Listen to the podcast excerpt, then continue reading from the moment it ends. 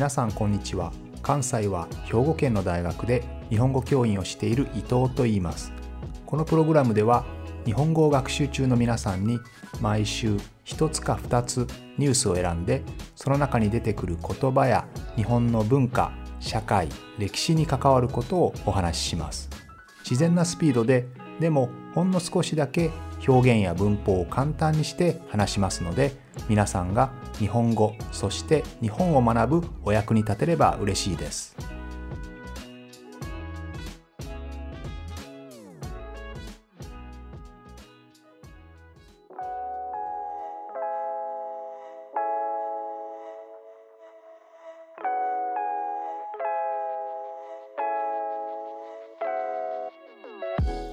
先々週に選挙の話をしましたが今週もまた選挙が盛り上がっていますね、まあ、正確には選挙ではなくて自民党という今日本の政治の一番大きな党与党ですね。与党ルーリングパーティーのリーダーを決める。そのリーダーのことを総裁というんですがその総裁を決める。今はその競争をしているところですね。この自民党のリーダーどうやって決めるかというと基本的には国会議員ですね。自民党の国会議員が1人1票入れます。その選挙で決まります。ただしそれだけではなくて自民党をサポートする全国に110万人ぐらいいる党員とか党友っていうのがいるんですね。この党員や党友というのは自民党を応援する人々でえー、実際に例えば今回のように、えー、リーダーを決める時にその選挙に参加できる人たちですね。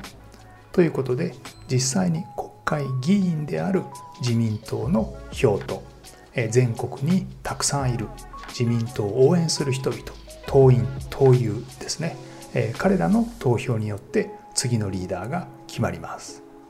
今は4人の候補者つまりリーダーになりたい人ですね。彼らが自分は自分がリーダーになったらこんなことをしますということをみんなにアピールをして票をもらおうとしてるんですね。テレビやラジオなどでこの4人が自分がリーダーになったらこんなことをしますということをアピールしてお互いにディスカッションして自分の方が優れたリーダーになるということをまあ争っているわけですけどそういう時に争点と言いますね争点というのはえディスカッションのポイントですけれども例えばコロナですね。コロナにどうやって立ち向かっていくか。あるいは原子力発電所エネルギーですね。エネルギー政策をどうするか。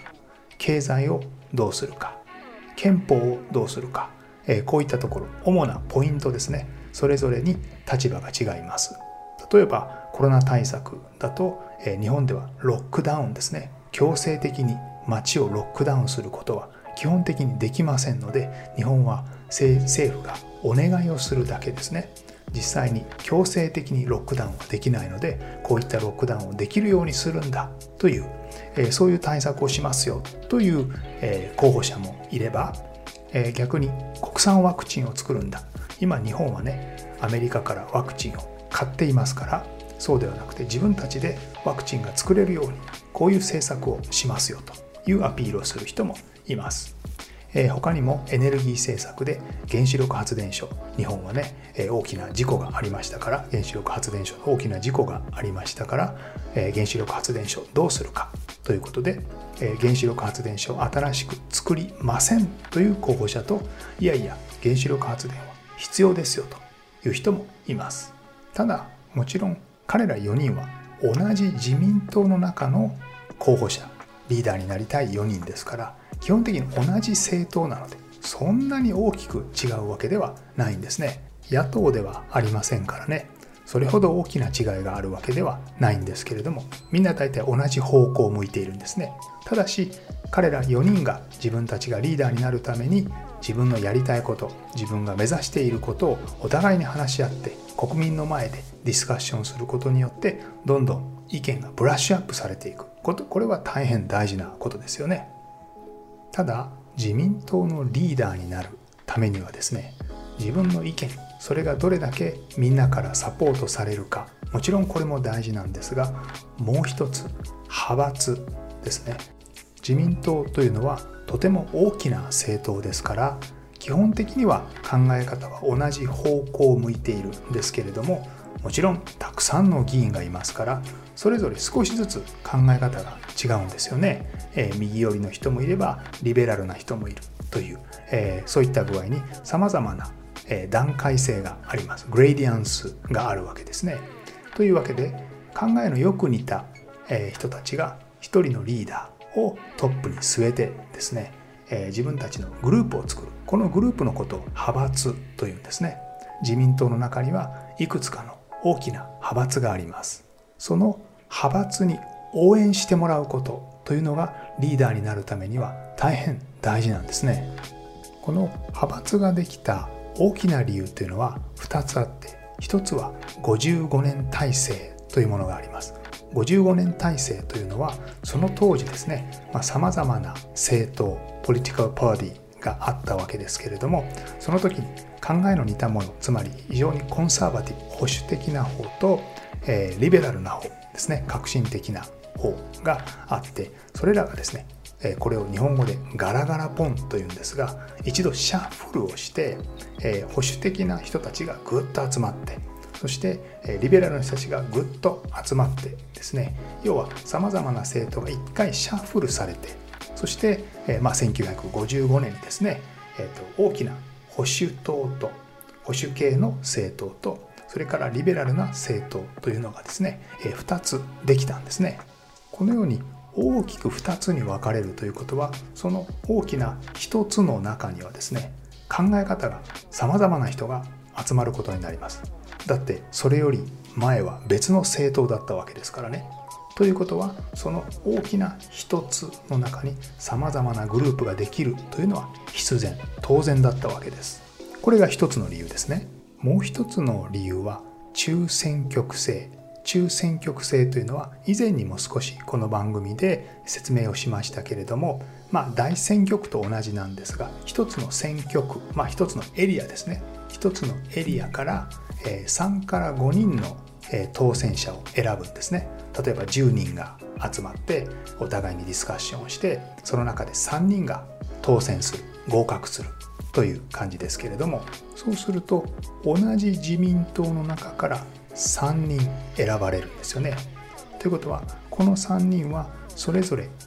た大体同じ党ですから同じ方向は向いているんですけど少しずつ違いを出して、えー、私は A さんとは違いますよ。B さんとは少し違いますよ。という形で ABC がそれぞれ自分の特徴を出して、えー、当選しなければいけません。もちろん ABC も全員自民党ですけどね。でそうなるとこの ABC がいますよね。そしてその ABC の候補者から応援してほしいボスがいるわけです。最終的には自民党のリーダーになりたい人が例えば何人もいるとしますね。そうすると XYZ という、えー、まあ、ボスになりそうな人リーダーになりそうな人はですねじゃあ私は A 君から応援してもらおう。代わりに私は A 君を応援してあげるよという形でですね、えー、まあ、お互いにこうパートナーシップを組むんですよね。逆にリーダーになりたい Y はじゃあ私は B 君を応援しよう、ね、で B 君はもちろんリーダーになりそうな偉い自民党の議員に応援してもらいますから B 君も嬉しいという形で XYZ というリーダーになりたい総裁になりたい人と今から自分が当選したい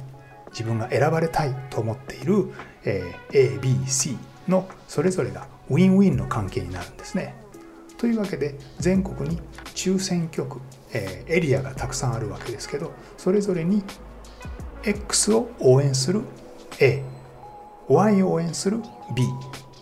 Z を応援する C という形でですね、それぞれリーダーを誰にするか、誰についていくか誰にフォローするかという、そういう形で、当選していくわけです。そうすると全国に中選挙区エリアがたくさんありますけどそれぞれのエリアで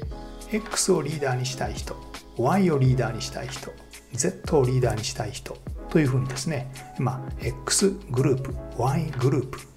Z グループというのができてくるわけですよね。このグループというのが派閥です。この派閥はグループですけれども、このグループは自分たちはどんどん大きくなりたいですよね大きく大きくなっていきたいそして、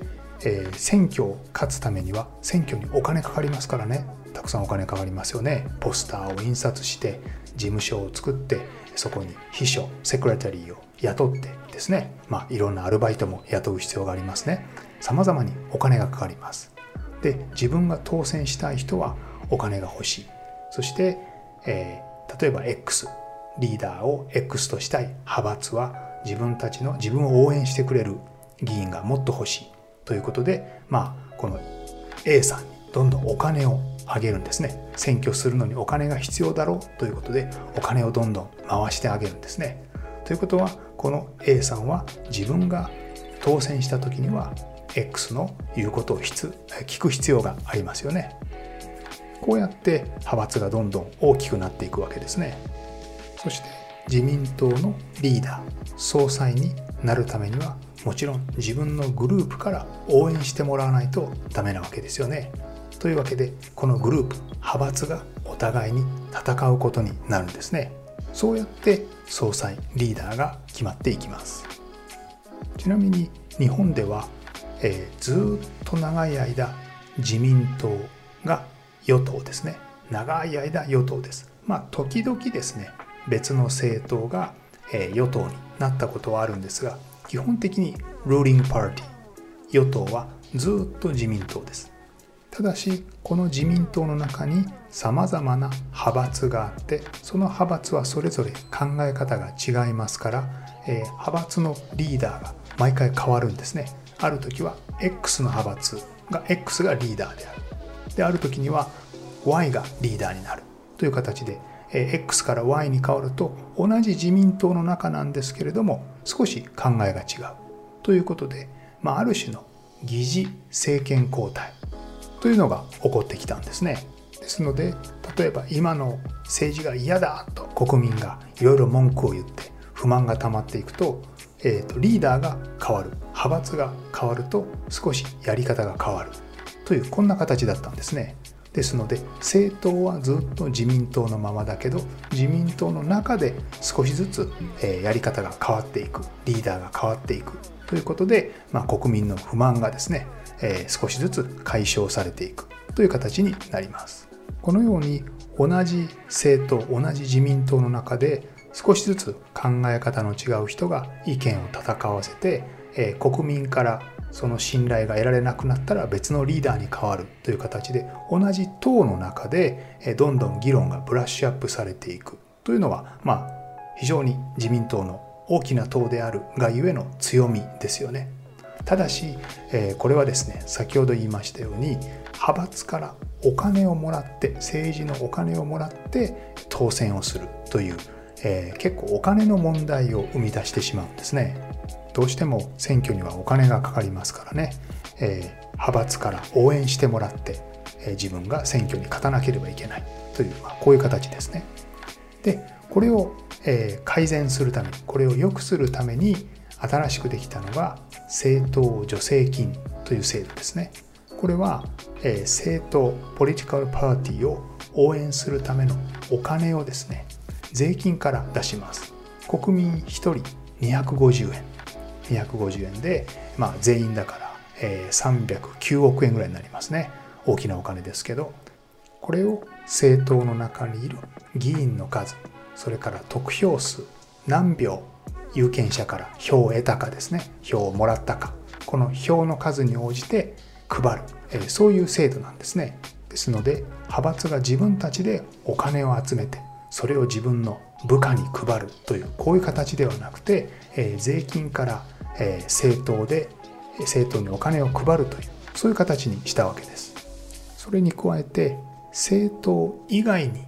企業とか団体が献金お金をあげるえそういう行為ができなくなったんですね。えこれまでは派閥が自分たちの選挙のためのお金ですねそれを手に入れるために、え政治団体というのを作っていました。まあ自分の、え派閥を応援してくれる団体ですね。そしてそこがたくさん企業や団体からお金をもらっていたわけです。え、例えばその派閥がですね例えばここに橋を作りますとかここに病院を作ります、まあ、そういう約束をしますよね。でそうするとそこに橋を作ってほしい人病院を作ってほしい人というのがいますからその人たちは応援をするわけです。その派閥を応援しますよね。ですのでそのために必要なお金をま献金するということが起こるんですけれどもこの派閥への献金をできなくしたんですね、えー、企業や団体はその政党を応援する場合は政党にだけお金を献金することができます政治家個人とか派閥の作った政治団体つまり派閥にお金を渡すことができなくなったんですね。というわけでお金を作り出すというそういう意味での派閥の力というのは少しずつ弱くなってきたわけです。ただもちろん誰をリーダーにするか、えー、考え方を同じくするものですね考え方が似ている人たちが集まる。その派閥というのは今でも強く残っているわけです。そして自民党の中のリーダー総裁になるためにはそのグループ派閥から応援をしてもらわないといけない。これは変わらないわけですね。ところで政党にお金を送るお金をあげるっていうのはなんとなく汚いイメージがありますけれども基本的にこれは法律的に全く問題がありません。政党を応援する、ね。えー、自分が望む政策をやってもらうためにお金を送ること。これは全く問題ないんですがただし賄賂と違うのはですね賄賂というのは何に使ってもいいですよという形でどのように使ったかを明らかにする必要がないんですね。それに対して政治献金というのは、まあ、その政党を応援しますよということでお金をあげる。ただしそのお金を政党がどのように使ったかを全て国民に明らかにする見せる必要があるわけですね。そしてもしその政党あるいは政治家がおかしなお金の使い方をしていたらずるいお金の使い方をしていたら次の選挙で落とせばいいわけです。国民の審判国民のジャッジを受けるということですからね。ここが賄賂との違いです。このプログラムでは日本語を学習中の皆さんに毎週ニュースを選んでその中に出てくる言葉や日本の文化社会歴史に関わることをお話しします。